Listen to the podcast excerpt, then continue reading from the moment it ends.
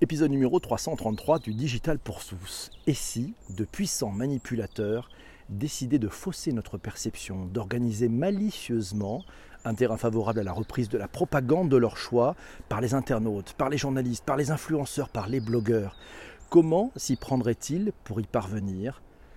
Théorie du complot, diront peut-être certains, alors que d'autres ont compris, ont compris les moyens et méthodes utilisés et appelle cette technique l'astro-turfing. L'astro-turfing, la technique de propagande sur les réseaux sociaux, on en parle tous ensemble dans cet épisode numéro 333 du Digital pour tous. Fabrice Epelboin nous le dit, waouh, ça arrive dans les podcasts ce genre de sujet. Hâte d'entendre ça, c'est l'un des trucs sur lesquels on voit circuler le plus de fake news dans la Macronie. Oh, il l'a dit. Bon, Mathieu nous dit, tiens, astro-turfing, définition courte et rapide. AstroTurfing vient de la marque de pelouse synthétique pour stade qui s'appelle AstroTurf. Autrement dit, on fait passer pour naturel ce qui est en fait fabriqué. Et oui, merci Patrick. Alors le but, c'est donner de l'importance à un propos, une opinion par exemple, en inondant les réseaux sociaux de faux comptes. On est allé faire un petit tour du côté de chez Wikipédia. Qu'apprend-on chez nos amis de Wikipédia? Vous avez le lien là aussi dans les notes de bas d'épisode. C'est promis, l'astroturfing désigne des techniques de propagande manuelle ou algorithmique utilisées à des fins publicitaires ou politiques ou encore dans les campagnes de relations publiques. Le but Donner une fausse impression d'un comportement spontané ou d'une opinion populaire sur Internet. Cette tentative de manipulation, on l'a vu, fait référence à la pelouse artificielle de marque AstroTurf utilisée dans les stades. Ça consiste à simuler euh, l'astroturfing sur les réseaux sociaux. Ça consiste à simuler un mouvement citoyen venu de la base Ouais, en américain, on appelle ça grassroots. Ouais, le grassroots movement. En anglais américain, l'astroturfing, ça peut prendre de multiples formes, de la simple simulation de son appartenance à un parti ou de ses liens financiers avec une société, tout en prétendant apporter un témoignage indépendant, jusqu'à ce que des formes plus complexes, utilisant des logiciels qui multiplient de fausses identités sur Internet. Le but de ce type de campagne, c'est de faire passer un message en le présentant comme spontané, en marquant son caractère commandité. Les astroturfeurs tentent d'orchestrer des actions qui semblent provenir d'individus divers et dispersés géographiquement et utilisent des méthodes de désinformation. L'astroturfing peut être pratiqué par une personne seule ou par des groupes professionnels très organisés avec des appuis financiers de grosses entreprises ou d'organisations activistes ou non lucratives et peut-être même, théorie du complot ou pas, des États.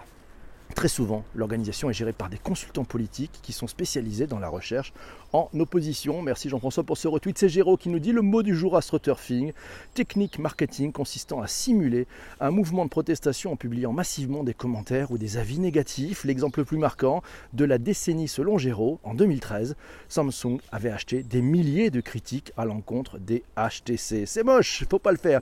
Shadia, Shadia nous dit sujet d'actualité, manipuler via des algorithmes les choix. Oui, le but, donner une fausse impression ou induire une opinion populaire sur Internet. La référence à la pelouse artificielle, on en a parlé, AstroTurf, utilisée dans les stades. L'exemple, selon Shadia, c'est l'élection présidentielle américaine.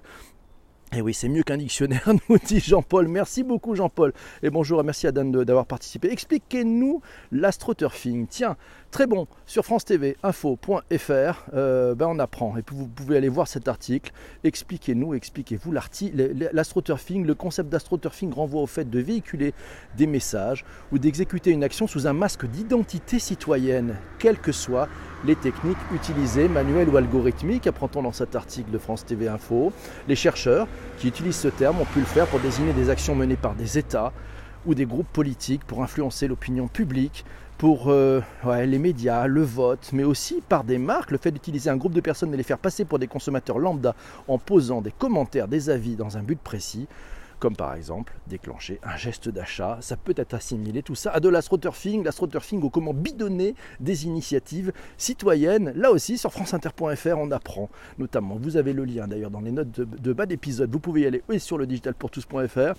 L'astroturfing commence quand vous utilisez des techniques qui permettent de dissimuler qui est à l'origine d'un mouvement, dans le domaine économique, par exemple, ça consiste à, monter une campagne informationnelle destinée à défendre les intérêts de votre entreprise dans le cadre de la discussion d'un nouveau texte réglementaire susceptible d'avoir un impact d'un impact, eh ben cet impact sur votre activité. Et en ce cas, vous avez intérêt à faire connaître votre activité, à diffuser le plus largement possible.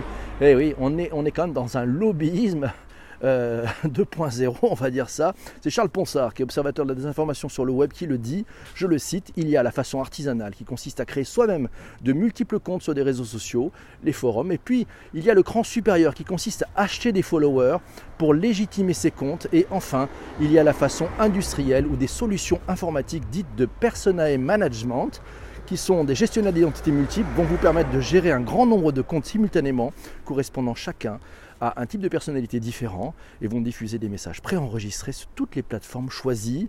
Toute la subtilité et tout l'intérêt de ces outils est de parvenir à les paramétrer suffisamment finement pour que le message posté varie en fonction de l'identité de chacun tout en évitant à l'opérateur de le faire manuellement pour chaque point de diffusion. Vous le voyez, c'est très précis, c'est très technique aussi.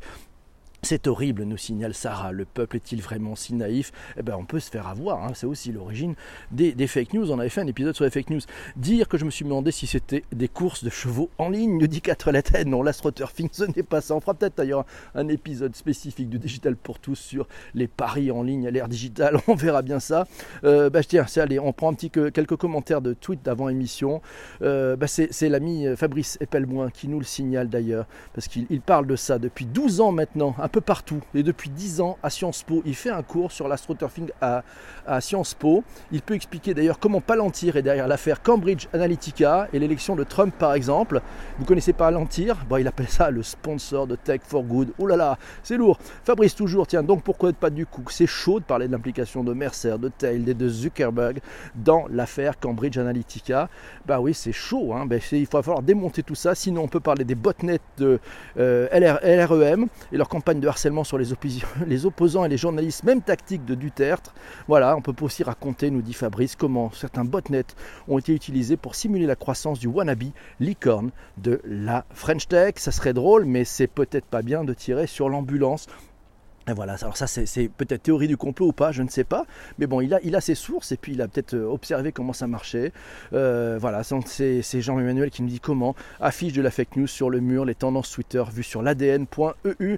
Il nous a trouvé ça sur l'ADN.eu. On trouve un article d'ailleurs, c'est euh, Jérôme Mani, CEO de Nitineo, qui dit méfiez-vous des trending topics. Et eh oui, sur Twitter. Pourquoi? Parce que certains petits malins ont compris que s'ils donnaient l'impression qu'on ce sujet suscitait spontanément l'intérêt d'un très grand nombre, ils attireraient le grand public, les médias. Et oui, ils attiraient l'attention des médias et du grand public. Mais qui sont ces petits malins capables de fomenter de tels projets? Ils sont nombreux, leurs profils sont multiples. Naturellement, on trouve des publicitaires. Certains se seront illustrés dans l'achat de fans, d'autres en trafiquant des avis consommateurs ou en gonflant artificiellement ses partages et ses likes.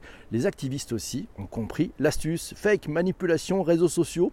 Pourquoi faut-il comprendre ce qu'est l'astroturfing? Important pour nous tous. Le même Fabricien Epelboin dans cet article des Arocs.com, c'était en 2017, nous apprend que l'astroturfing englobe l'ensemble des techniques manuelles ou algorithmiques permettant de stimuler l'activité d'une foule dans un réseau social.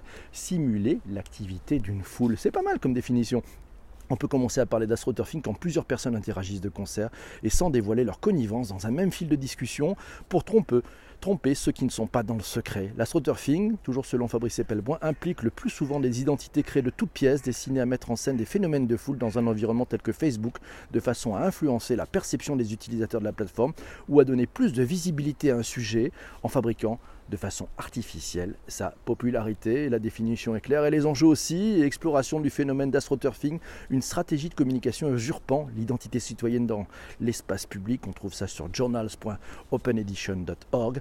Vous avez le lien, c'est promis, dans les notes d'épisode. L'astroturfing se réalise à travers une panoplie de moyens de communication, web, documents, imprimés, et ça peut même être out of the web, exactement, création d'un faux groupe d'intérêt, sollicitation frauduleuse d'appui à une cause qui laisse entendre qu'ils sont d'origine citoyenne. Merci Laura pour ce partage et qu'ils défendent les intérêts des citoyens. Ils sont plutôt l'œuvre d'un autre acteur gardant secrète sa réelle identité, ayant son propre agenda non avoué publiquement, reposant sur de la fausse représentation. L'astroturfing se fond dans l'ensemble des innombrables stratégies de communication réalisées quotidiennement dans l'espace public. Ouh là là là là. On pourrait revenir aussi sur des fake news lancées peut-être par les gouvernements, nous dit, Fabrice. Enfin, il y a tant de, choses, tant de choses à dire sur l'astroturfing. Et oui, là, on est plus dans la description effectivement du phénomène. Aurélien, Aurélien nous dit tiens, il n'empêche que la couverture des gilets jaunes par la russosphère et quoi qu'on en dise omniprésente. Aurélien nous dit qu'il ne pense pas que la Russie soit derrière effectivement, mais Macron paye sans doute une surexposition des gilets jaunes pour avoir maltraité à maintes reprises les journalistes de RT. Eh oui, eh oui, RT, eh oui, RT en France. La différence de couverture entre la et les médias pro-gouvernementaux, nous dit Fabrice, c'est abyssal. Le plus d'un an après, ces derniers sont en train de découvrir les violences policières. Ah, ça devrait interpeller sur leur légitimité en tant que médias. Ah là là, ça pose plein de questions. Vous le voyez, les enjeux sont lourds. AstroTurfing, définition sur marketing.com eh ben, ces, campagnes d'astroturfing, on apprend qu'elles peuvent se faire aussi en payant les internautes pour émettre, euh, pour émettre publiquement des critiques ou des protestations. C'est vrai, c'est comme ça que ça se passe. Euh, Baba Yassara, euh, Christian nous dit Je confirme, on va, avoir, on va voir pourquoi un trending topic arrive. Et eh oui, c'est pour ça. On va peut-être pouvoir remonter derrière, accepter d'être naïf, une expression bien trouvée. C'est pas mal, peut-être une technique pour contrer et contre-attaquer après. Effectivement, c'est peut-être la bonne chose.